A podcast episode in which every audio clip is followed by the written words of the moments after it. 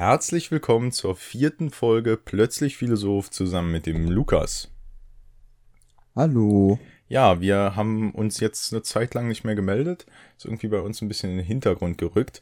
Aber heute wollen wir die letzte der vier Fragen Kants besprechen. Und das ist auch so ein bisschen die Kernfrage von Kant. So eine Frage, die ihn am meisten beschäftigt hat. Und ähm, ja, dann geht es darum, was ist der Mensch? Und die Frage wollen wir heute mal ein bisschen klären, auch wenn die ein bisschen weitgreifender ist als all die anderen Fragen, die wir bis jetzt hatten, weil zu so einer komplexen Frage sich natürlich nicht nur Immanuel Kant geäußert hat, sondern auch viele weitere Philosophen und diese ja, These oder beziehungsweise diese Frage halt auch viele Menschen generell, denke ich, beschäftigt. Ja, also jetzt wird es am Anfang erstmal ein bisschen theoretisch, weil wir uns erstmal mit den verschiedenen Sachen auseinandersetzen würden. Also was der Mensch ist, da gibt es ja verschiedene Ansichten und es gibt quasi in der Philosophie so vier Kernansichten dieser ganzen äh, ja, Fragen oder dieser Frage speziell jetzt. Ähm, da gibt es einmal die philosophische Anthropologie. Also ähm, da ist es quasi so, dass die nach dem Wesen des Menschen fragt ähm, und halt sagt, in einer Grundaussage so ein bisschen, ähm, dass der Mensch ein soziales und vernunftbegabtes Wesen ist. Also, dass wir aus unserer Vernunft raus entscheiden und sozial, denke ich, ist auch klar, dass wir halt keine Einzelgänger sind. Und ja, dann gibt's die Biologie, also die wissenschaftliche Sicht auf diese Frage. Ich denke, die ist auch allen irgendwie so ein bisschen klar. Also da steht ganz klar die Evolutionstheorie dahinter.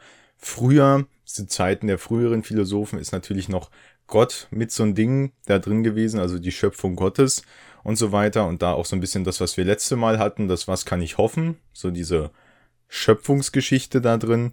Ähm, und ja, dann stellt sich in allen oder jetzt in den folgenden Sachen ganz klar die Frage nach dem Wesen des Menschen. Also das Wesen ist aus biologischer Sicht ganz klar die Fortpflanzung. Also wir sind wie jedes Tier irgendwo so ein bisschen dazu geboren, uns fortzupflanzen. Ähm, und das ist ja auch so der, ja, das Kernding, immer so Essen und Fortpflanzung, also das Überleben der eigenen Art. Ähm, dann gibt's die Existenzphilosophie. Die, da müssen wir jetzt aufpassen, weil das Wort ist ziemlich ähnlich zum folgenden. Ähm, die fragt nicht nach dem Wesen des Menschen, also der Essenz, was der Mensch so ist, äh, sondern nach der Existenz. Also erstmal das, das physische Sein. Und dann gibt es, gibt es den Existenzialismus. Und der beschäftigt sich halt ähm, auch schon ein bisschen mehr mit der Essenz des Menschen, sagt aber gleichzeitig, dass diese Essenz erst auf die Existenz folgt. Also es gibt kein Wesen, bevor es nicht einen Menschen gibt quasi. Ja, das war jetzt, glaube ich, alles ein bisschen lang und theoretisch, aber ähm, das halt erstmal so ein bisschen vorab, um zu wissen, was da los ist. Also ich, ich meine, ja, Lukas, wir können ja vielleicht erstmal auf die vier Thesen so ein bisschen eingehen oder auf diese vier Standpunkte. Wenn du jetzt daran denkst, was ist der Mensch, äh, an, an was denkst du da als erstes? Denkst du an, an den, den biologischen Charakter des Menschen oder schon mehr auf so einer philosophischen Ebene? Ähm, also mein erster Gedanke geht wirklich in diese Biologie, ähm, dass man erstmal denkt, okay, der Mensch ist halt äh, ein lebendes, sich fortpflanzendes, was du schon gesagt hast, bewu ähm, bewusstes Wesen, äh, das selber Entscheidungen treffen kann. Und ja, das ist halt mein erster Gedanke, weil man aber auch, glaube ich, durch die Schule und durch, durch die Eltern oft darauf getrimmt wird, dieses, diesen wissenschaftliches, diesen, diesen wissenschaftlichen Effekt zu sehen, an diesen Aspekt, immer dieses, sich an Fakten festzuhalten. Und ähm, deswegen geht mein erster Gedanke dahin, aber auch durch die ganzen Philosophieunterricht äh, ist wohl diese ganze andere Seite der äh, dieser Frage, was ist der Mensch, auch beleuchtet im Sinne von ähm, was wären wir in der Philosophie weg von dieser äh, aus wie vielen Zellen bestehen wir und sowas, also grob gesagt, sondern mehr in äh, auf die Frage bezogen, was sind wir Menschen philosoph philosophisch gesehen, wenn du weißt, was ich meine. Ja, ja, also ich, ich, ich bin da ganz bei dir. Also ich bin auch prinzipiell erstmal so ein bisschen auf dieser biologischen Schiene, ähm, weil wie du gesagt hast, man bekommt es halt in der Schule beigebracht. Also ähm, ich glaube, so im früheren Kindesalter beschäftigt man sich generell mit dem Sein erstmal wenig, sondern man ist erstmal. Ähm, und dann in der Schule geht's halt genau darum, wie du sagst, äh, dann kommt so diese ganze äh, Fortpflanzungssache, diese Bestandssache, wie sind Zellen aufgebaut und so weiter. Also der Mensch wird da sehr theoretisch betrachtet, sage ich mal. Und ja, das finde ich, ähm, bin ich ganz bei dir. Also äh, erst denkt man, also ich zumindest auch, erstmal so ein bisschen an den biologischen Fakt.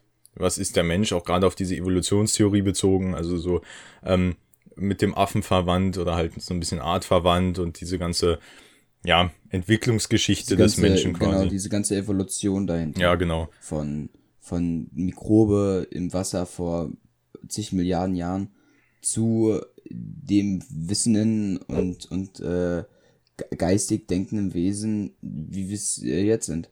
Ja, also das denke ich ist so ein bisschen so, so erstmal der Grundsatz, den, den ich da auch so ein bisschen habe. So, ich muss ganz ehrlich sagen, selbst im Philosophieunterricht, ähm, also wir sind es jetzt so schnell durch mit dieser Essenz, also dem Wesen und der Existenz, ähm, das hat mich am Anfang auch so ein bisschen überfordert. Deswegen würde ich sagen, ähm, klären wir das jetzt nochmal so ein bisschen.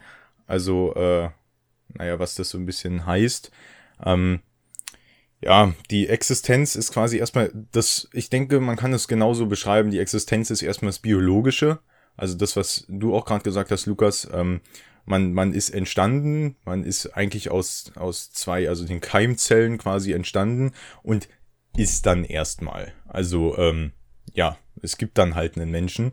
Ähm, das ist ja, finde ich, auch so eine, so eine gesellschaftliche Frage so ein bisschen, weil ähm, es ist ja so dieses, dieses ganze, äh, auch so ein Ding in der, in diesem Abtreibungs, in dieser Abtreibungsdiskussion, ähm, auch wenn das jetzt hier ein bisschen weitgreifend ist, aber ab wann ein Mensch lebt, quasi, also dann Fötus mhm. lebt, also, weil im Prinzip ist ja erstmal ein Haufen Zellen so und ja, ja, ja. Ähm, ja deswegen, aber. Ab, ab wann nennen wir es Mensch? Wann ist es noch, wie du schon meintest, eine Mischung aus Chromosomen und, äh, und Zellen und allem und ab wann ist es äh, als Mensch? Ja, bezeichnbar. Also ich glaube, da gibt's, ich, ich weiß es jetzt nicht, ich glaube, es gibt so ärztlich gesehen oder wissenschaftlich gesehen, gibt's da eine Grenze, wo gesagt, ja, ich habe auch mal was gehört. wo gesagt wird, ab dann, also ich glaube, das ist auch der Punkt, ab dem man nicht mehr abtreiben darf, glaube ich. Ähm, aber äh, ja, genau weiß ich das jetzt auch nicht. Ähm, ja, also das ist erstmal die, die Existenz und die Essenz. Also da geht's dann, wie gesagt, um den Existenzialismus. Wir beziehen uns hier für die, die mit Philosophie ein bisschen mehr Mut haben, als die, die sich das jetzt einfach anhören, um so ein paar Alltagsfragen geklärt zu bekommen. Wir beziehen uns jetzt hier auf äh, Sartre. Das ist ein, ich glaube, französischer Philosoph. Ähm, ich glaube, damit liegt man gut, weil viele Philosophen waren irgendwie Franzosen. Ja. Ähm, ähm, und ja, der hat quasi gesagt, äh, der Mensch ist nichts anderes als das, wozu er sich macht. Also das ist das, was ich vorhin meinte. Die, die Existenz geht der Essenz voraus. Also erstmal existiere ich, ich bin erstmal ein Zellhaufen und werde geboren als Kind. Aber mein Wesen, meine Essenz, was ich bin, kristallisiert sich halt erst durch, durch meine Taten heraus. Ähm, und ja, ja ich, Lukas, was sagst du dazu? Man kann sich das so vorstellen, ähm, als wäre diese Existenz wie so ein, wie so ein weißes Blatt, das vielleicht noch zu einem Buch wird. So, und ab wann sprechen wir von einem Buch? Ab zwei Seiten, ab drei Seiten und so weiter und so fort. Aber am Anfang, das, was du meinst, diese Existenz, geht der Essenz voraus. Am Anfang ist es einfach nur ein leeres Blatt.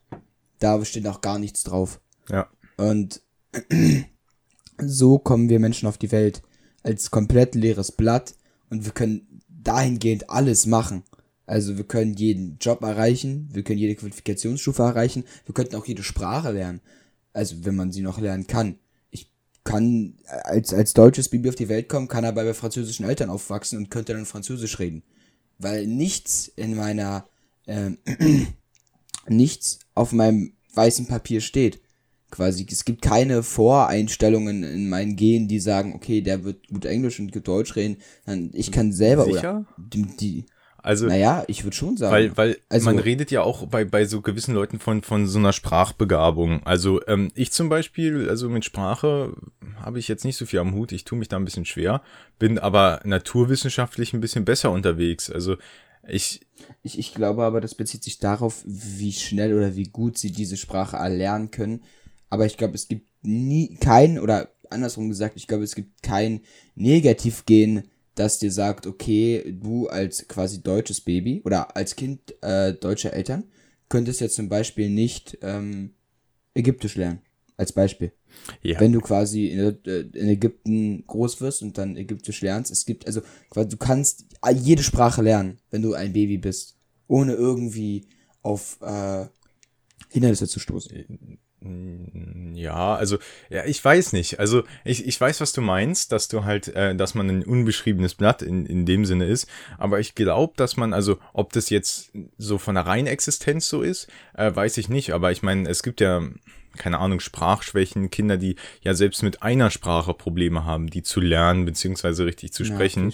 Also, ähm, ja, ich weiß nicht, ob das, äh, inwiefern das, darüber haben wir tatsächlich im Philosophieunterricht, glaube ich, auch nie geredet, ähm, in, inwiefern das irgendwie damit reinspielt, also die genetische Voraussetzung, irgendwas zu können, oder LRS ist ja auch so ein Ding, äh, da habe ich ja auch in Anführungszeichen nicht die gleiche Voraussetzung, wie wenn ich jetzt äh, halt ähm, nicht so gut lesen kann oder halt schlechter schreiben kann als du, habe ich ja auch nicht die, äh, die gleichen Voraussetzungen, in Anführungszeichen. Ähm, ja, vielleicht war Sprache ein falsches Beispiel, aber ich glaube, du hast das System verstanden, was ich damit drüber bringen Ohne will. Frage, aber ich meine, ähm, das ist so, was mir so aufgefallen ist, so, wo ich so denke, so ja, also wir sind irgendwo sicherlich ein weißes Blatt, aber ich denke, wir haben nicht die, die volle Verfügung ähm, quasi aus dem, was wir sind, das zu machen, was wir sein wollen. Also zum Beispiel jetzt, ich weiß nicht, wie das ist, aber zum Beispiel ab einer bestimmten Sehstärke, also wenn du ein bestimmtes Defizit in den Augen hast, also diese Dioptrien da, ähm, darfst du nicht mehr Pilot werden oder sowas. Ähm, wo ich so Ja, denke, also, okay. äh, ja klar, du kannst mit deinen Taten theoretisch alles aus dir machen, aber irgendwo stellt man sich halt, oder wenn du, keine Ahnung, halt einfach, weil du körperlich nicht dazu in der Lage bist, aufgrund von einer Einschränkung oder einfach, weil du nicht sportlich bist, kannst du nicht Astronaut werden, obwohl du eigentlich äh, die, die, die Wissensleistung bringst und super schlau bist, kannst du aber trotzdem nicht ins Weltall, weil die Voraussetzungen halt irgendwo liegen, wo du körperlich nicht rankommst oder halt einfach ja irgendwo ja, auch eine Sehschwäche ist ja eine Behinderung in dem Sinne. Also wenn dich irgendwas daran hindert, ähm, das zu machen, was du machen würdest wollen. Also Hm. ich glaube, ähm, da- das ist Tatsache ein bisschen schwierig, weil, ähm, ja, ich weiß nicht, ich glaube, wir denken da immer manchmal so ein bisschen zu sehr in unserem, ich sag mal, in unserem gesellschaftlichen Trott. Also, ähm, Ja, das, das Ja, legt ja unsere Gesellschaft fest. Also unsere Gesellschaft hat festgelegt, dass du nur unter den und den Voraussetzungen das und das machen kannst. Also was ja zu einem gewissen Grad auch gut ist. Ich meine, wenn du, keine Ahnung, alles dreifach siehst, dann solltest du wirklich kein Kampfpilot werden. ja, ja, ohne Frage. Ja, also aber, aber ich, ich glaube, ich, ich verstehe auch gut, was du meinst. Ich, meine Annahme war mehr so dieses, ich stelle mir mal vor, jedes Baby kommt gleich auf die Welt. Es gibt keine, es gibt eben nicht diese, was weiß ich, ob wir es jetzt Krankheiten, Mutationen, Behinderungen, Einschränkungen nennen. Es gibt einfach nicht diese Ausweichungen vom Standard, sag ich mal, ähm, die halt dann dazu führen, dass du in bestimmten Bereichen eingeschränkt bist, wie zum Beispiel eine Sehschwäche, wie zum Beispiel, keine Ahnung, ähm, eine, eine Lähmung der linken Gesichtshälfte oder, oder, Ja, ja. Ja, also ich glaube, das ist ja, das ist ja auch so eine Sache. Also, ich will jetzt hier nicht die, die, die falschen Worte nehmen, aber ähm, es ist ja theoretisch, wie du sagst, eine Mutation des Körpers. Also, wir haben das in die Gesellschaft integriert, ohne Frage.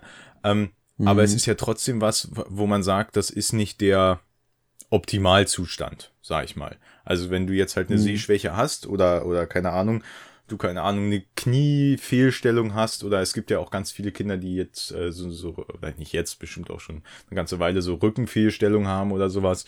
Ja, ähm, ja, ja. äh, das, das ist natürlich was, was eigentlich, sag ich mal, nicht dem ich will nicht Normalfall entspricht, Nee, sagt, nee, es sondern, ist, es gab eine ziemliche Gratwanderung. sondern halt der, der, der, der Ausgangslage der Gene. Also da gibt's dann halt äh, irgendwelche Mutationen oder, oder Ja. keine Ahnung, da ist irgendwas halt in der Genübersetzung nicht so gewesen, wie es sein soll. Aber ich glaube trotzdem, ähm, dass die, diese Voraussetzung da ist, was du gesagt hast, alles andere zu erreichen. Also ähm, jetzt vielleicht nicht, wenn wir uns jetzt beide gegenüberstellen und du sagst, du bist super in Mathe, ähm, dann kann ich vielleicht mathematisch gesehen nicht das erreichen, was du erreichst. Aber ich glaube, ich kann trotzdem, sag ich mal, auf ein gleiches Level mit dir kommen. Nach meinen Begabungen und meinen Fähigkeiten. Äh, also wenn du jetzt sagst, du bist halt, keine Ahnung, ein berühmter Sportler, weil du halt super gut in Sport bist, ähm, kann ich, sage ich mal, das, den gleichen Grad an Berühmtheit erreichen durch meine Fähigkeit, die ich habe. Oder den gleichen Erfolg im Job haben. Du hast halt Erfolg dadurch, dass du sportlich bist oder dass du gut in Mathe bist oder sonst irgendwas.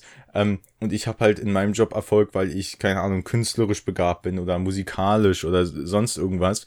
Ähm, Ich glaube, das ist so ein bisschen das, wie man das eher sehen kann. Also in meinen Augen geht's ja nicht darum, dass jeder an und für sich jetzt ganz eins zu eins das gleiche erreichen kann mit dem gleichen Aufwand. Also, ich meine, es, es gibt ja zum Beispiel, keine Ahnung, wenn wir das jetzt vergleichen, einfach biologisch gesehen, ähm, ich meine, ich bin auch für die Gleichstellung von Mann und Frau, aber es gibt ja viele, die sich darüber aufregen und sagen zum Beispiel bei den Sportunterricht, gutes Beispiel, die Jungs regen sich immer darüber auf, dass die Mädchen äh, weniger springen müssen, weniger werfen müssen oder nicht so weit werfen müssen, nicht Ja, so lange ja, laufen ja. müssen, nicht so schnell laufen müssen. Ähm, wo ich sage, die haben halt einfach da diese biologische Voraussetzung nicht an den gleichen Punkt zu kommen. Also sicherlich schon, das, äh, das schaffen ja viele, das ist ja gerade das, aber, aber das äh, Starke. Aber, Aber ich mit- äh, mit also einem Mehraufwand. Diese, diese, also genau, dieser Ursprungstyp ist eigentlich nicht, ähm, wie sage ich das jetzt, ohne irgendjemand auf die Füße zu treten? ja, es ist halt, äh, es Ja, ist halt es- es ist biologisch nicht so veranlagt. Ähm, genau, ja, okay. ich sag mal, also klar erreicht man das, aber das ist halt einfach, äh, der, der Kraftaufbau ist dafür für eine Frau, sag ich mal, mit mehr Training, mehr Aufwand ja, genau, verbunden. Ne, genau, genau, als genau. für jetzt äh, äh, eine männliche Person. Also es ist sicherlich auch nicht der Regelfall. Es gibt bestimmt auch ähm, Frauen, die eine so kraftmäßig stärkere Veranlagung haben als einige Männer, aber wir reden ja so von der Masse. Ähm, und deswegen, das ist das, was ich meine. Also sie haben biologisch nicht die gleiche Voraussetzung und deswegen finde ich das schwer, die im direkten Vergleich zu sehen. Also ist, ist ja genauso wie mit der Größe, dass Männer tendenziell größer sind. Natürlich haben Frauen die Veranlagung zu, zu genauso zu wachsen wie Männer oder größer zu wachsen als Männer. Ähm, aber die, ich sag mal so, die breite Masse an Männern ist schon größer als die, die Frauen, Ja, glaube ich. im, im, im Regelfall. Ja, genau. und ähm, das ist ja aber nichts Schlechtes. Und genauso sehe ich das in anderen Sachen. Nee, nee. Ich finde, da ist unser Schulsystem auch noch so ein bisschen komisch. Ähm, natürlich kann ich mit all dem, äh, was, was ich erreiche, das, äh, oder mit all dem, was ich tue, das erreichen, was ich will. Aber wie gesagt, das ist halt für die verschiedenen mit einem ganz anderen Aufwand verbunden. Also nicht jeder ist halt gut in Mathe und muss Mathe halt trotzdem bis zur zwölften Klasse machen.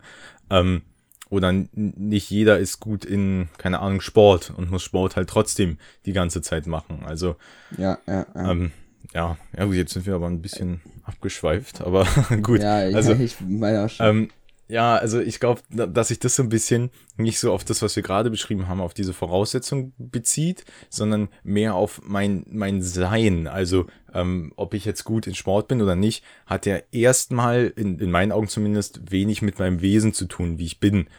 Also ähm, wenn, wenn du mich beschreibst, wie ich als, als Mensch bin, oder du mich als Menschen wahrnimmst, ist ja, sag ich mal, so ein, naja, Sportlichkeit jetzt eigentlich nicht so ein Attribut, was man da vielleicht gleich verwenden würde, sondern wenn ich dich beschreibe, würde ich vielleicht sagen, keine Ahnung, dass du, dass du liebevoll bist oder zuvorkommend oder hilfsbereit oder sowas. Weißt du? Und ich glaube, dass das damit gemeint ist. Also je nachdem, wie, wie ich mich verhalte, ähm, entwickelt sich ja auch mein Wesen.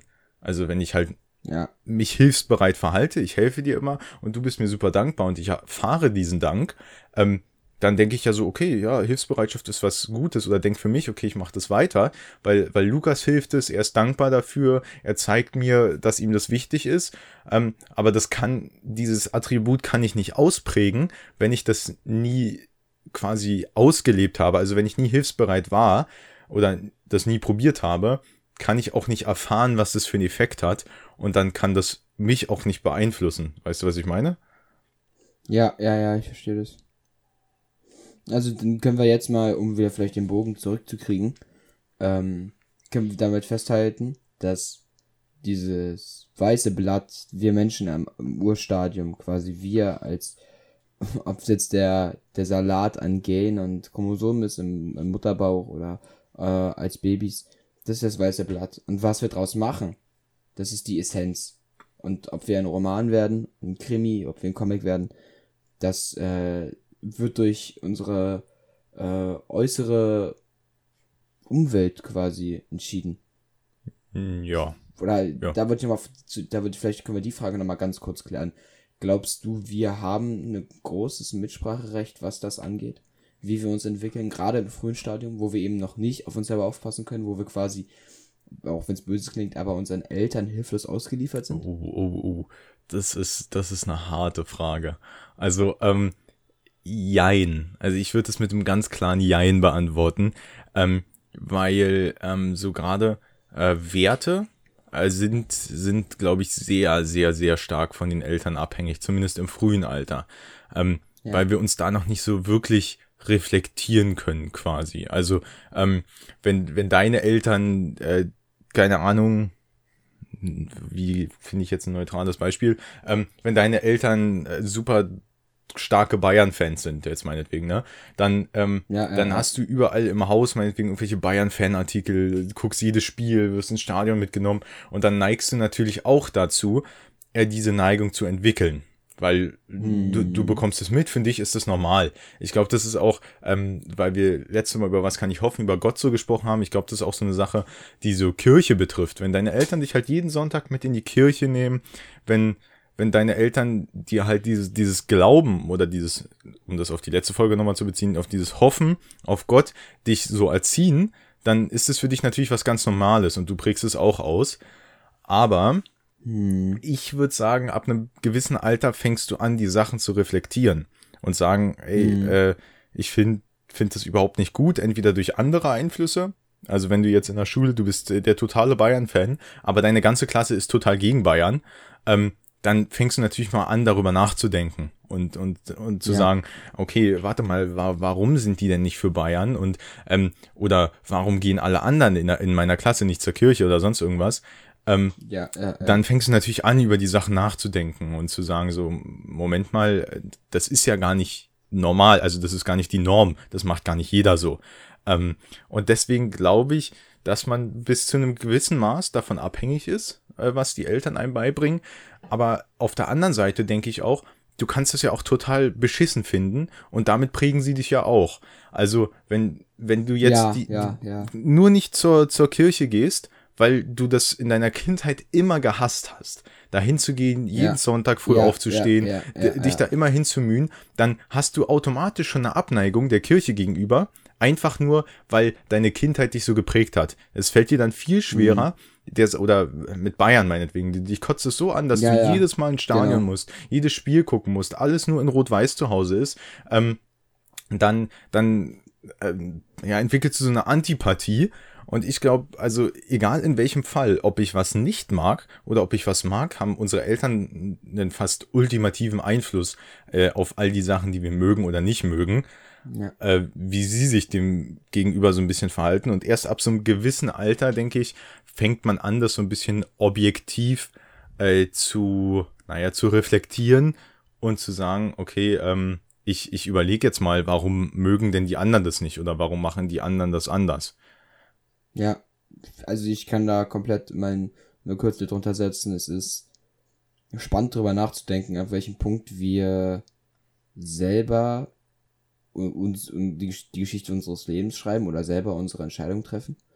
Ähm, aber wie du schon meintest, irgendwie hat alles äh, in unserer Umgebung ein, eine indirekte Auswirkung auf uns. Ob es der Hund ist, der eine Straße weiter wohnt und jeden Tag bellt und du dadurch, keine Ahnung, nicht, nicht so gut mit Hunden bist. Ja. Oder ob's äh, die, keine Ahnung, Nachbarin ist, die immer mexikanisch kocht sonntags und du dadurch mit gar keinen Bock auf mexikanisch hast oder mega Bock auf mexikanisch Ja. hast. Keine Ahnung. Es ist, äh, ja, doch. Ich glaube, aber das ist jetzt vielleicht nicht so schlau von mir gewesen, dieses riesige Thema einzuschieben. Ja, ist ja nicht, ist, ist ja nicht schlimm, weil ich glaube, wir haben das ganz gut auf den Punkt gebracht. Also Ja, ich hoffe. ich, ich glaube, man, man kann da wirklich lange drüber diskutieren, zumal das ja auch, ich denke, in jedem Bereich so ein bisschen anders ist. Also ab wann du Mhm. anfängst, darüber nachzudenken. Ähm, und man, man merkt es ja immer, also finde ich zumindest, ähm, dass du in, in jeder Debatte, äh, äh, dass Kinder das als, als oft ganz normal ansehen und dann erst irgendwann halt wirklich durch ihre Eltern geprägt sind. Also ich, ich Ja. weiß nicht, ich glaube, es war irgendein Fußballer, jetzt als diese Rassismusdebatte so ein bisschen äh, aufbrach, da mit diesem, mit diesem, was bei Hertha oder was, wo hier Jens Lehmann, ähm, wo der so in Verruf geraten ist, weil da so, ein, so, ein, so eine rassistische Nachricht da gesendet hat. Ähm, da hat irgendein. Fußballer einen Post gemacht, ähm, glaube ich, wo, wo er irgendwie gesagt hat, ähm, ja, dass er seine Tochter, also äh, das war ein äh, ähm, schwar oder naja, dunkelhäutiger Fußballspieler, ähm, der dann und seine Tochter auch, die ist irgendwie drei oder vier, und äh, er hat halt quasi ein Bild gemacht ähm, von seiner Tochter und einer befreundeten, einem befreundeten Kind oder auch einer Tochter von irgendeinem Bekannten von denen, ähm, die halt aber ähm, eine helle Hautfarbe hatte und hat dann drunter geschrieben, irgendwie, warum ist es bei, bei Kindern normal und die, die betrachten sich als gleichwertig und bei Erwachsenen wird es dann schwierig. Also, Mhm. ähm, und, und ich glaube, das ist genau das, was du sagst. Äh, erstmal sind wir ein weißes Blatt. Und erstmal sehen wir auch jeden als gleich. Und irgendwann durch die Prägung, die von außen kommt, durch vielleicht auch die Taten, die wir gemacht haben, ähm, erkennen äh, oder prägt sich dann so ein bisschen so eine Persönlichkeit und auch bei unseren Eltern. Also, ähm, wenn unsere Eltern immer schlecht über irgendwen reden, dann wird es uns sicherlich auch ein bisschen schwer fallen, uns erstmal vom Gegenteil zu überzeugen oder auf die Person zuzugehen. Wenn, wenn die jetzt den Nachbarn total nicht leiden können, dann wirst du den automatisch auch irgendwie so ein bisschen nicht leiden können. Ja, Mhm. okay. ja gut. Äh, ähm, aber Machen wir weiter beim eigentlichen das, das finde ich war, war eigentlich gar nicht so schlecht, weil ähm, Sartre ist da so ein bisschen auch auf den, den, den Selbstentwurf des Menschen und die Freiheit des Menschen ähm, eingegangen. Also ich weiß nicht, ob du dich noch dran erinnern kannst. Wir haben darüber geredet, ähm, dass Sartre gesagt hat, der Mensch ist dazu verurteilt, frei zu sein. ja, Ähm, ja, also, dass wir quasi, ähm, ja, wir haben die Freiheit, uns, uns selbst zu entscheiden, uns selbst zu entwerfen. Also, wa was du sagst, äh, wie wir uns äh, prägen lassen, haben wir irgendwo auch die Freiheit. Weil ich kann jetzt sagen, wenn ich, keine Ahnung, irgendwen habe, der einen schlechten Einfluss auf mich hat, gut, bei den Eltern ist es ein bisschen schwierig. Ähm, aber können wir sagen, okay, wir umgeben uns nicht mehr mit den Personen oder sonst irgendwas. Aber äh, irgendwo, und ich finde diesen Satz so genial, der Mensch ist dazu urt- verurteilt, frei zu sein, ähm, weil es genau das ausdrückt. Also äh, wir haben die Freiheit, wir müssen diese Freiheit aber nutzen und äh, das Bestmögliche daraus machen, wenn, wenn, wenn du verstehst, was ich meine. Hm. Also wenn ich, wenn ich diesen Satz höre, der Mensch ist dazu verurteilt, frei zu sein, dann ähm, war jetzt mein erster Gedanke, dass ein, dass wir Menschen mit wahrer Freiheit gar nicht klarkommen. Wenn wir wirklich die komplette Entscheidungsgewalt haben über alles und in, in dem Sinne nicht, ich weiß nicht, jetzt nicht politisch oder so, aber für uns als, als Menschen, für in, für in unserem Leben, wenn wir da einfach die Freiheit hätten, ich glaube, dann wären viele sehr überfordert, weil gewisse Strukturen wichtig sind. Also, weil wir auch ohne Strukturen gar nicht richtig klarkommen. Es gibt äh, viele, nein, wie kann ich das beschreiben? Ähm, viele Demonstranten, die ein bestimmtes Thema gegen für ein bestimmtes Thema demonstrieren. Und dann setzen die sich irgendwann durch und dann haben die das erreicht, ihr Ziel. Und dann sitzen die da und dann denken die sich, boah, gut, was, was machen wir jetzt? wir haben jetzt das erreicht, was wir wollten, aber wirklich Ja. hm, freier fühlen wir uns nicht. Ja, ja, also ähm, ich weiß ganz klar, was du meinst. Also ich, ich würde das so ein bisschen an unserem Beispiel festmachen. Ähm, wir sind jetzt äh, mit dem Abi durch und sind Mhm. jetzt für die, äh, schon für den letzten Monat oder die letzten fast zwei Monate und jetzt halt noch die kommenden zwei Monate, beziehungsweise äh, für die, die studieren ja drei Monate, äh, frei. Mhm. Wir sind dazu verurteilt, frei zu sein. Wir haben keine Schulpflicht. Wir, wir, wir müssen nicht arbeiten gehen und müssen mit dieser Freiheit erstmal klarkommen. Zu sagen, äh, okay, ich sitze jetzt zu Hause und habe halt nicht mehr den Zwang, nach äh, zur Schule zu gehen. Ich habe nicht mehr den Zwang, irgendwie äh, zu lernen oder sonst irgendwas, sondern ich bin momentan einfach zwanglos und, und muss nicht wirklich aktiv sagen, muss jetzt was machen. Und ich finde, das ist eine ganz schwere Sache. Ähm, man merkt ja, zumindest für mich ist das so ein bisschen so, man merkt ja schon bei der Berufswahl so ein bisschen. Ne? Früher war es so, dass du, äh, in, zumindest in den meisten Fällen, keine Ahnung, dein Vater war Tischler, also hast du halt dann irgendwann zwangsläufig den Tischlerbetrieb übernommen. Oder dein Vater, äh, mhm. Vater war Schuster oder sonst irgendwas. Ähm, und jetzt ist es so, du stehst vor allen Möglichkeiten und machst Abitur und kannst eigentlich alles Mögliche auf der Welt machen und bist frei. Aber mhm. gleichzeitig ist es auch eine Verurteilung, wie Sartre das gesagt hat, weil du, du bist dieser Freiheit ausgeliefert. Du kannst jetzt nicht sagen, nein, ich möchte nicht frei sein. Also ja, e ja. egal wie, wie du es jetzt willst, also du könntest sicherlich irgendwo hingehen und sagen, also obwohl, ich glaube nicht. Also du kannst ja nicht einfach irgendwo hingehen und sagen, ich will einfach irgendwas arbeiten, ist mir scheißegal was. Wo ich glaube, beim, ja, beim ja. Arbeitsamt könnte man das machen. Oder, keine Ahnung. Ähm, aber, oder du könntest jetzt nicht sagen, ich möchte gerne an die Schulstrukturen wieder zurück. Ich möchte jetzt wieder, dass meine, meine Schule wieder neu anfängt. Das ist ja genau das gleiche Thema. Vielleicht auch nicht ganz so stark wie jetzt bei uns mit den äh, drei bis vier Monaten. Aber die Sommerferien, dass viele in den letzten zwei oder in der letzten Woche sagen, Gott, ich freue mich irgendwie wieder drauf, ja. weil ich wieder einen geregelten Tagesablauf habe. Ich sehe das ja äh, jetzt an, an uns und auch an unseren Schulkameraden, wenn man mal überlegt, man ist jetzt zwölf Jahre lang immer um 7 Uhr aufgestanden und war um 8 oder 8.30 Uhr in der Schule und kam 15 Uhr wieder. Diese sechs, sieben Stunden hat man jetzt einfach mal so am Tag. Ja. Und da, da, da, entweder schaffst du das, was du schaffen wolltest, bist aber schon 14 Uhr fertig und sitzt dann von 14 bis 22 Uhr rum. Oder du musst dich irgendwie anders beschäftigen. Oder die Frage des Aufstehens. Ja. Also, das ist ja 7 Uhr aufstehen war, oder 6.30 Uhr, je nachdem, wie man halt zur Schule kommen musste, oder wenn die Schule anfing, war ja immer gesetzt. Ja. So, und wenn man mal ausschlafen wo konnte am Wochenende, dann war das genial. Ja, dann Nur hat man die Freiheit genossen.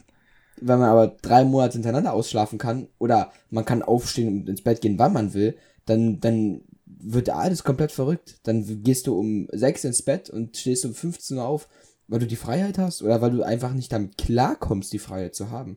Und das ist das, was du gerade meintest. Man ist eben der Entscheidung, äh, man ist eben nicht die Entscheidung, sondern ist eben dieses System der Freiheit, dem ist man halt hilflos ausgeliefert. Man könnte, ich könnte jetzt nicht sagen, ähm, ich möchte wieder an diese Schulstrukturen äh, gebunden werden, weil ich bin durch mit der Schule. Ich könnte bestimmt irgendwie nochmal wiederholen, aber ich könnte jetzt nicht so spontan sagen, okay, ich möchte wieder von 8.30 bis 15.30 belehrt werden. Ja, vor allem, vor allem finde ich, äh, geht damit dann so eine ganz andere Selbstverantwortung einher. Also ähm, du, du, du bist halt jetzt in der Schule, bist du bedingt für dein Handeln verantwortlich, sage ich mal. Also ähm, ja, du musst dich halt rechtfertigen, wenn jetzt halt die Hausaufgaben nicht gemacht hast oder keine Ahnung nicht gelernt hast, musst halt die, äh, mit der Note leben.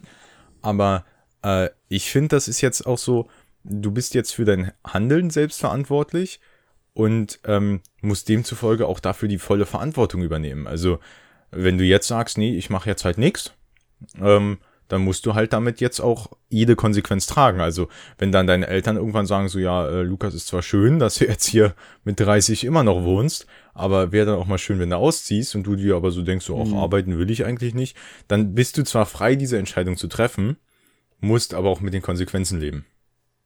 Ja, also ja. ich finde, ähm, ja, also ich finde, das ist so, so ein bisschen schwierig, ähm, Freiheit zu definieren. Also gerade für uns. Also wir, wir sind ja wirklich in einer gewissen Freiheit. Also wir, wir sind jetzt kein Zwängen unterlegen. Wir sind, sag ich mal, müssen nicht um unser Überleben kämpfen. Ähm, das hat die Menschheit halt schon einen relativ langen Zeitraum jetzt überwunden nicht mehr dastehen zu müssen und zu sagen, okay, wir müssen, oder beziehungsweise in der westlichen Welt. Also es, es gibt ja sehr wohl Teile auf der Welt, wo jeder Einzelne noch äh, Tag für Tag ums Überleben kämpft. Ähm, hm. Ich sag mal, ich, wenn wir uns auf Deutschland beziehen, dann sind wir an einem Punkt, wo das Überleben garantiert ist, in den meisten Fällen, und wo wir jetzt damit die Zeit verbringen, wie wir unser Leben gestalten. Ja, ja. Ja, und das ist so dieser Selbstentwurf. Was, was mache ich aus meinem Leben? Will ich halt nur zu Hause sitzen? Oder sage ich, keine Ahnung. Also, ich, ich finde, das ist so, so eine Einstellungssache. Ähm, auch mit dem, war so ein bisschen so mit dem äh, vorletzten Thema, was soll ich tun, finde ich, geht es auch noch so ein Mhm. bisschen einher. Ähm, weil das geht ja auch darum, was, was soll ich machen, was soll ich aus meinem Leben machen, ähm, um, keine Ahnung, glücklich zu werden oder ähm, was heißt für mich glücklich werden? Für die einen, Genau, die wir es da genau. besprochen haben, äh, bei, bei was kann ich hoffen, glaube ich. Ähm, ja, ist für mich glücklich sein, ein dickes Auto zu fahren oder ist für mich glücklich sein, dass ich, keine Ahnung, in, in einer kleinen Drei Holzhütte wohne und dafür äh, eigentlich so viel wie möglich im Jahr reise oder, Ja, oder sonst ja. irgendwas. Also, aber da ist auch wieder, du hast diese Freiheit. Es, es steht jetzt keiner mehr da. In der Schule standen alle da und haben gesagt, ja, du musst jetzt das machen, du musst das machen, du musst das machen.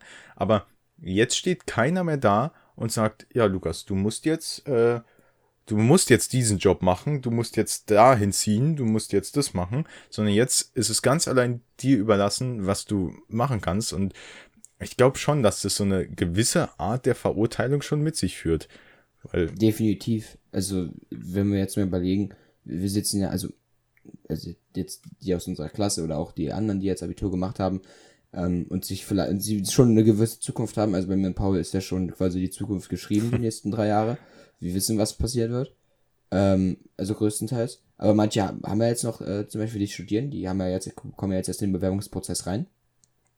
Aber abgesehen davon ist man komplett frei von Verantwortung in dem Sinne. Also klar, man kann arbeiten gehen, klar, man kann sich jetzt schon versuchen, einen Nebenjob zu, zu ergattern und etwas Geld zu verdienen. Aber wenn man wirklich von der Grundsituation ausgeht, dass du jetzt erstmal keine weiteren Aufgaben hast, Hm. dann bist du dazu verurteilt. Und dann äh, kannst du ganz, ganz verrückt sein und sagen, lass doch einen Podcast machen, irgendwie über Philosophie reden, um, um, um uns irgendwie von dem, von der erdrückenden Freiheit ja, abzulenken. naja, obwohl, die, die, wir hatten auch die Freiheit jetzt in der letzten Zeit, den nicht ganz so ernst zu nehmen.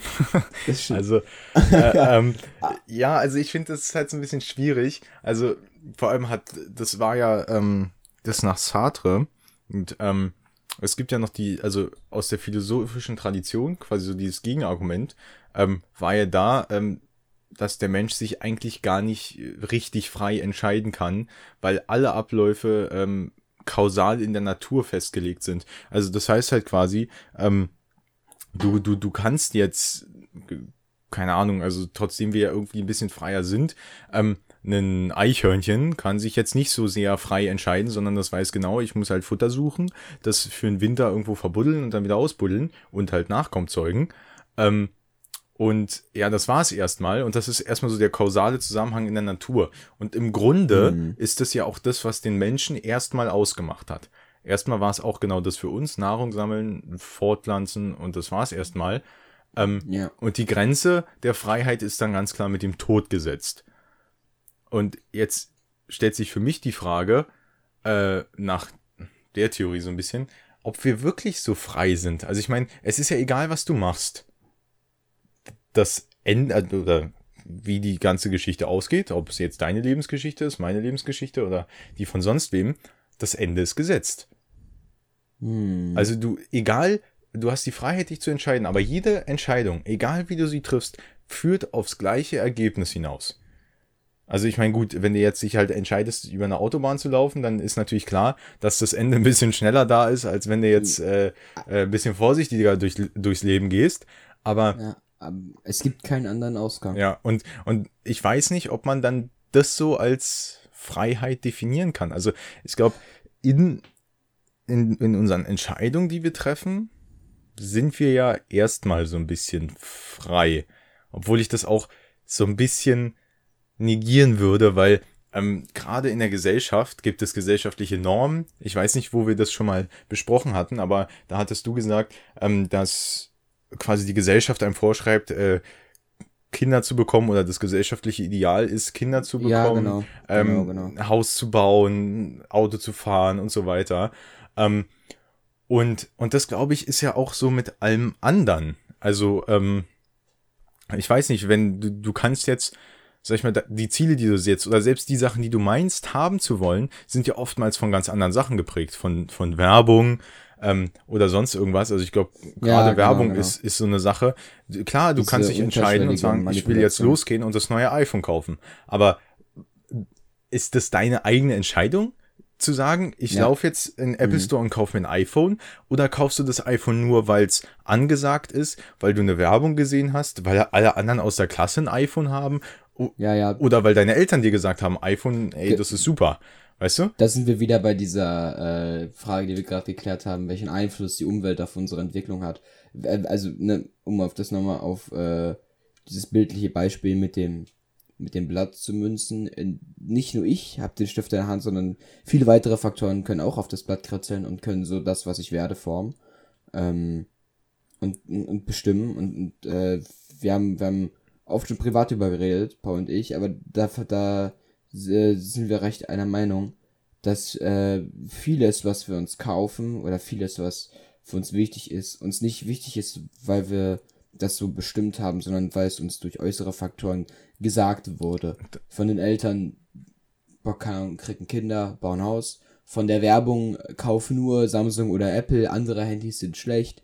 Von den Lehrern, äh, Ordnung ist absolut wichtig oder was weiß Ja. ich alles.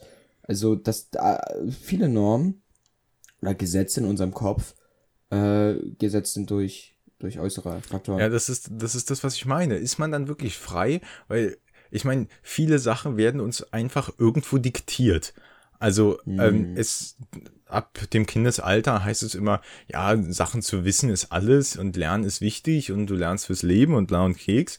Ähm, aber die, wir, wir waren nie frei in der Entscheidung. Gut, fürs Abitur bist du frei. Du kannst nach der 10. Klasse sagen, okay, äh, ich, ich, ich mache das jetzt nicht weiter. Aber auch dann bist du insofern nicht frei, wenn du jetzt sagst, du willst, keine Ahnung, Anwalt werden oder sonst irgendwas, ähm, musst du Abitur machen. So. Hm. Und ähm, ja, ich glaube halt einfach auch unser, auch unser Lebensweg ist, glaube ich, so von einigen Sachen so ein bisschen geprägt. Ähm, entweder guckt man sich halt an, was so die Eltern als Beruf haben und orientiert sich daran oder hat sich irgendein Vorbild genommen oder so. Und deswegen weiß ich halt nicht, ob, ob das so, klar ist man irgendwo frei, aber manchmal habe ich so das Gefühl, dass die Freiheit auch nur so eine Illusion ist, die wir uns selber setzen, um uns nicht einzugestehen, dass wir, äh, ja, gefangen sind ja, dass wir, in den Strukturen. ja, also ich, ich finde, da ist so, so ein bisschen, ähm, ich weiß nicht, äh, gut, das führt jetzt hier ein bisschen zu weit, aber der Film Matrix, finde ich, trifft das auch ganz gut. Ähm, also le letztendlich weißt du ja gar nicht, äh, inwiefern das wirklich deine freie Entscheidung ist.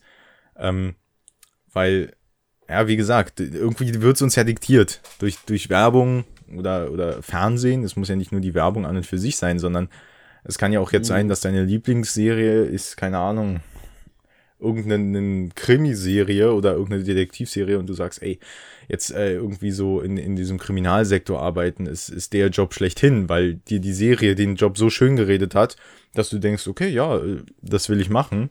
Und dann ist meine Frage, war das dann deine freie Entscheidung, diesen Job zu ergreifen? Oder Hm. äh, hat die Serie in Anführungszeichen dich so ein bisschen dazu, naja, überredet oder halt quasi dazu verleitet, so einen Job anzunehmen? Ja, oder einfach nur, dass du mit dem Gedanken spielst. Allein das ist ja schon äh, sehr stark und eigentlich bahnbrechend. Ich wollte eigentlich noch über äh, eine kleine Sache reden, weil, weil wir gerade über das Thema Freiheit und sind wir nicht eigentlich komplett gar nicht frei, weil wir wissen, dass wir irgendwann sterben. Ähm, nur ganz kurz. Ja, ist gut. Äh, äh, ähm, wenn du Gefangener bist, äh, sagen wir irgendein altes Sparta und du bist Gefangener und ähm, dir ist die Todesstrafe angedroht und die machen das so, das, das, das ist mal ein Gedankenexperiment, davon hatte ich mal gehört, ähm, die werden dir nicht sagen, wann du stirbst, die kommen einfach irgendwann rein und bringen dich um. Mhm. Aber die kommen jeden Tag rein. Das heißt, jeden Tag könnte es sein, dass sie dich töten. Und das heißt, jeden Tag musst du Angst haben, dass du stirbst. Und dann gibt es einen weiteren Gefangenen, dem sagen die, du stirbst in genau 30 Tagen. Wer ist dann in diesen 30 Tagen freier? Der Mann, der jeden Tag um sein Leben bangen muss? Oder der Mann, der ganz genau weiß, wann es zu Ende ist? So viel zum Thema Das- kurze Frage. Ja, aber ich meine, und, und, und, und deswegen, weil du gerade meintest, deine Aussage, dadurch, dass wir nicht wissen, äh, dadurch, dass wir wissen, dass wir irgendwann sterben, sind wir nicht frei. Ich glaube aber, dadurch, dass wir wissen, dass wir irgendwann sterben, dass macht uns freier. Also, wenn wir uns weg von dieser Frage bewegen, was gibt es nach dem Tod und so, das hatten wir ja schon mal in der Folge besprochen, diese ganzen, diese ganzen, ähm, naja, Ausgangsszenarien, die halt dann dort passieren könnten, wenn wir uns davon einfach entfernen und einfach nur auf den Fakt konzentrieren, dass es irgendwann vorbei ist. Ja, dann ist man ähm, auf jeden Fall freier. Also ich glaube, der, der weiß, dass, also man, man sagt ja immer so schön, die Hoffnung stirbt zuletzt. Und ja. ähm, aber ich glaube, wenn du weißt, wann du stirbst, dann, dann hast du insofern keine Hoffnung mehr. Weil der, der das nicht weiß, der hofft ja jeden Abend aufs Neue, dass er den nächsten Tag noch erleben kann. So, mhm. also der, der, er ist sich nicht sicher und sagt einfach, aber er wünscht sich von ganzem Herzen oder möchte halt diesen nächsten Tag noch erleben. Und der andere, glaube ich, würde so in Selbstmitleid versinken und ähm, hat gar keine Hoffnung mehr, weil er weiß, mhm. dann und dann sterbe ich und dann, dann ist die Sache vorbei. Und wenn du aber das nicht weißt, dann ist, ist ja wie jetzt unser Leben im Prinzip. Ich meine, ich könnte morgen früh aufstehen, äh, aus dem Bett raus, auf meinem Hausschuh ausrutschen und mir das Genick brechen. Also, ja, ähm, naja, also im Prinzip ist es so. So, und, ja. und deswegen, ähm, bin ich der Meinung, dass du dann wirklich freier bist. Also so wie wir jetzt leben, ich würde das auch eine Horrorvorstellung finden, wenn, also es ist ja auch Thematik vieler Filme, dass du genau weißt, wann du stirbst oder so. Ja, ja, genau, ähm, genau. Und ich glaube wirklich, das ist dann so ein bisschen, ja, dann ist ja alles so auf Zwang. Aber weißt du, und, und dann kommt, gut, das geht jetzt vielleicht ein bisschen weit, aber ähm, dann ist es ja auch so, ich finde, das ist so ein bisschen bedrückend, weil du, du musst dann irgendwann, ich sag mal so, aktiv Abschied nehmen.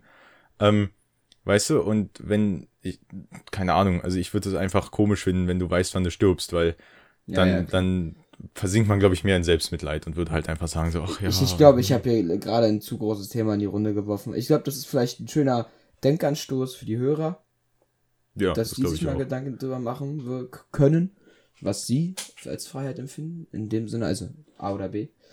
ähm, und ja, ich würde sagen, wir sind leider sehr abgeschweift von der Frage, äh, was ist der Mensch, obwohl wir sie in den ersten Punkten eigentlich gut, ich finde, gut beantwortet haben. also ich, ich finde es, glaube ich, generell so ein bisschen gut beantwortet, also nicht gut beantwortet. Es ist, wie wir die Philosophie, glaube ich, schon äh, am Anfang beschrieben haben, es gibt halt keine, keine Antwort, ne? Also äh, du kannst jetzt nicht dastehen und sagen, ja, das ist der Mensch, sondern ich glaube, das, was wir hier so dargestellt haben, so diesen Selbstentwurf und ja, ich, ich glaube, am, am Anfang ist es erstmal nur so eine Meinung, ähm, die man sich machen muss, was so der, der Grundstock ist. Also ist man, hier stand, äh, dass Sartre quasi damit festlegt, dass äh, quasi der Mensch nicht einfach kategorisiert werden kann durch diesen Selbstentwurf. Also man kann jetzt nicht mhm. sagen, der Mensch ist von Grund auf schlecht oder der Mensch ist von Grund auf gut, weil er sich selbst entwerfen muss und, und dementsprechend dann halt quasi das aus sich macht, was er sein will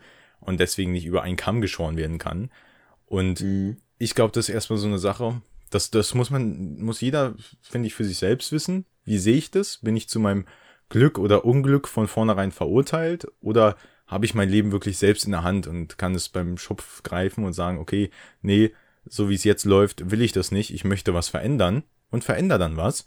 Ähm, diese Frei da, da muss man halt gucken, wie man da selbst für sich an sein Leben rangeht, glaube ich. Und ich glaube, das ist der Mensch. Also wir, wir haben halt die Freiheit, äh, äh in, im Gegensatz zu den Tieren, irgendwo ein, ein Stück was aus uns zu machen oder ja. halt von dem Ideal oder unserer Natur, sagen wir mal unserer Natur, erstmal so ein bisschen wegzukommen. Also. Von diesem Überleben, Fressen, Jagen, ja. vermehren, Fressen, Jagen, vermehren. Genau, also das ist so ein bisschen, ähm, ja, das haben wir als Menschen so ein bisschen überwunden und ich glaube, das ist halt so das, was Sartre damit meint. Jetzt haben wir halt die Freiheit, sind aber auch dazu verurteilt. Es gibt jetzt kein Zurück mehr. Und ich glaube, das ist es. Jeder muss sich da also ein bisschen dessen bewusst werden, was man machen will, wie man es machen will und vor allem, wo man sich selbst so ein bisschen sieht oder wo man sich sehen könnte in Zukunft. Und ja. ich glaube, das ist die Antwort so ein bisschen auf die Frage, was ist der Mensch? Auch wenn man keine Antworten geben kann oder soll. Ja. Aber ich glaube. Also das heißt ja auch, äh, selbst Kant hat diese Grundfragen zwar aufgestellt, aber hatte auch keine Antwort. Ich glaube, das ist das, was sehr hochphilosophisch ist, dass du eine Frage stellst ja, und, und über die diskutieren kannst, ohne Antwort. Ja, und ich glaube, das ist auch ganz, ganz klar so. Also da muss jeder für sich selbst entscheiden. Ja, ja. Dann würde ich sagen, ähm, Das ist ein äh, war recht hochtrabender, aber cooler Abschluss. Ja, würde ich mal auch so sagen. Ähm, ja, wir werden mal gucken, womit wir nächste Mal weitermachen. Vielleicht rollen wir den Existenzialismus noch mal so ein bisschen auf. Ähm, Ja, ja. vielleicht, äh, obwohl, das glaube ich ist eine, ist eine echt coole Idee. Ähm, was uns im Philosophieunterricht ein bisschen Spaß gemacht hat, oder ein bisschen Spaß, eigentlich am meisten Spaß, waren immer Gedankenexperimente. Das werden Ja. wir nächste, nächstes Mal ein bisschen aufklären, äh, was Gedankenexperimente sind. Ich würde sagen, wir können eigentlich mit äh, Gehirn im Tank anfangen. Ich glaube, das war auch Ja. unser erstes äh, Gedankenexperiment. Ja, ja, ja. Ähm, und würde sagen, äh, bewertet den Podcast Genau. äh, auf Apple Music und Spotify. Mittlerweile auch auf, ich glaube, Chromecast und so weiter, also all, allen anderen äh, Podcast-Plattformen, die es so gibt. Und ja, bis dahin entscheidet selbst, was ihr aus eurem Leben macht und was ihr als Mensch empfindet. Äh, Und dann Ja. würde ich sagen, hören wir uns beim nächsten Mal. Na dann. Tschüss. Tschüss.